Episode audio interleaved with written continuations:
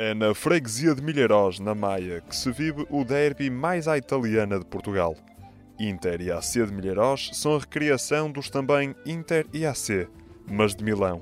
Em 1908, uma separação de dirigentes do AC Milan deu origem ao que é hoje o Inter. Difícil seria prever que, quase 100 anos depois, se passaria uma história idêntica à dos milaneses. Bem, quase idêntica. Mas vamos às origens dos clubes maiatos. A 5 de dezembro de 1975, consolidava-se em definitivo um clube pensado três anos antes.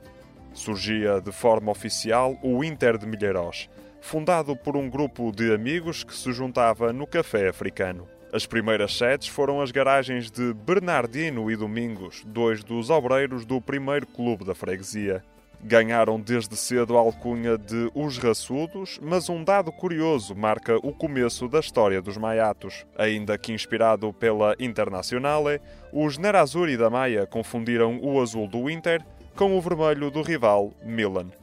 Fátima Cavadas, presidente do clube, é quem explica a irónica confusão na escolha das cores. Diz a, diz a história do clube que, que as televisões, como eram a preto e branco, uh, achavam que o Inter era preto e, ou preto e vermelho, sim, e não. Quando, quando as televisões, a cores começaram a aparecer, perceberam que, que as cores do Inter eram azul e preto e as do AC uh, de Milão, digamos assim, vermelho e preto. A presidente dos Raçudos ainda não pertencia ao clube quando a divisão foi feita mas garante que o nascimento do rival se trata. Uma equipa sénior que, que, que, se zangou, digamos assim, e fizeram a criação do, eh, do AC. Na sequência dessa rivalidade, até aí o, eh, o AC não existiu.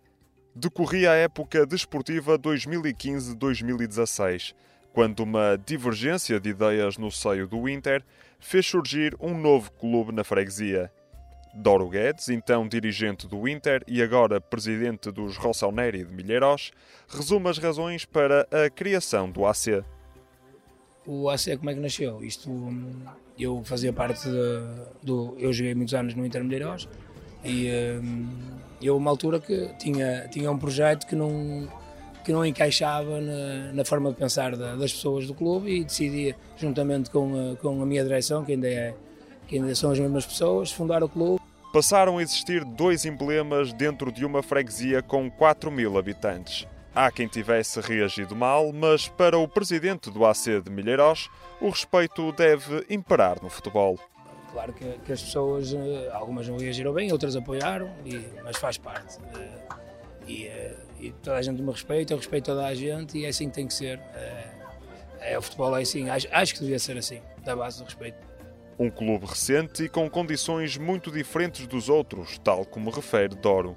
Com condições eh, muito diferentes da do Inter e de quase todos os clubes, mas estamos aqui na luta e a fazer eh, um bom campeonato e é, é isso que nos, nos motiva.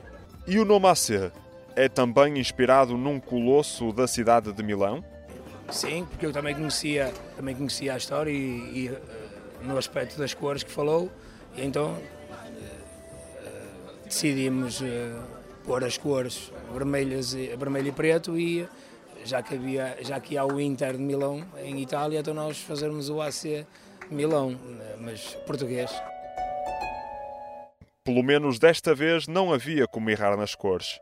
Em Milharós já existe um Inter e um AC.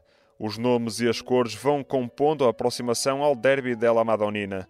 O único elemento em falta é um estádio partilhado, tal como em Milão. Giuseppe Meazza ou San Siro. É o palco conjunto das equipas milanesas. Contudo, a realidade milheiroense é um pouco diferente. Apenas o Inter possui campo próprio, o Municipal de Milheiros. Já o AC, diga-se que anda como o caracol, com a casa atrás das costas. Desta vez, o derby é jogado no campo de São Pedro de Fins, também no Conselho da Maia. Esta é a casa emprestada do AC de Milheiros. Para Doro Guedes, presidente dos Vermelhos e Negros, o mais justo seria a divisão do campo municipal. Sim, isso seria, seria o mais justo, mas isso já são, eh, já são outras pessoas que decidem e, eh, e neste momento ainda não, ainda, não, ainda não é possível partilhar. Obviamente que nós defendemos isso, mas há quem não defenda. Já para Fátima Cavadas, presidente dos rivais, isso parece algo impossível de acontecer. Era impossível, era impossível, sim, sim isso é, é surreal, não é? É surreal, tendo em conta a história do, do clube, não, não faz sentido. Contudo, há quem defenda que isto não passa de uma questão política. É o caso de Rui Silva, diretor do AC de Milheiros. O mesmo afirma que não faz sentido não se partilhar o campo, mas as coisas nos meandros da política não, não, não têm que fazer sentido. Não é? Do lado do Inter, há quem tenha outras visões. A posse do campo é para Cátia, adepta do lado azul da força, mais do que justa. Porque nós o que temos, somos nós que lutamos, somos nós que fazemos, o nosso campo fomos nós que lutamos para ter, a bancada fomos nós que as fizemos na, na pandemia, fomos nós que estivemos a construir a bancada. E enquanto se falava, olha, o golo do rival. Um 1 no marcador ao intervalo e apesar das diferenças, o bar é o local de culto e união de todos. É rivalidade dentro do campo, mas no bar. É, somos iguais na mesma. É, dá espaço para a bifana e para o pão ah, É bifana nem cerveja, mas por isso. Bom, não há cerveja nem bifanas, mas há quem tenha esperança de um resultado melhor, nem que esse dependa da força divina. Queres a Santinha ou queres o terço? Ou queres esta? Qual queres?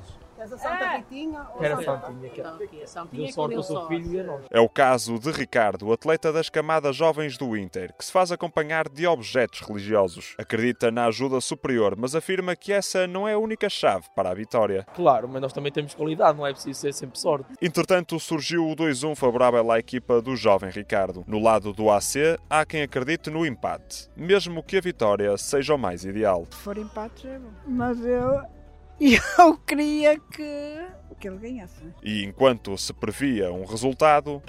Pode ser. Olha, olha. Golo do Inter e o 3-1 no marcador. O resultado manteve-se inalterado até ao final e para a presidente do Inter de Milharos parece óbvio quem representa mais a freguesia. O nosso peso é totalmente diferente, não é? Tendo em conta a história. É uma questão de história, não é? 47 anos não são 7 anos, não é? O espetáculo esse, entre gritos e cânticos de apoio, vinha das bancadas.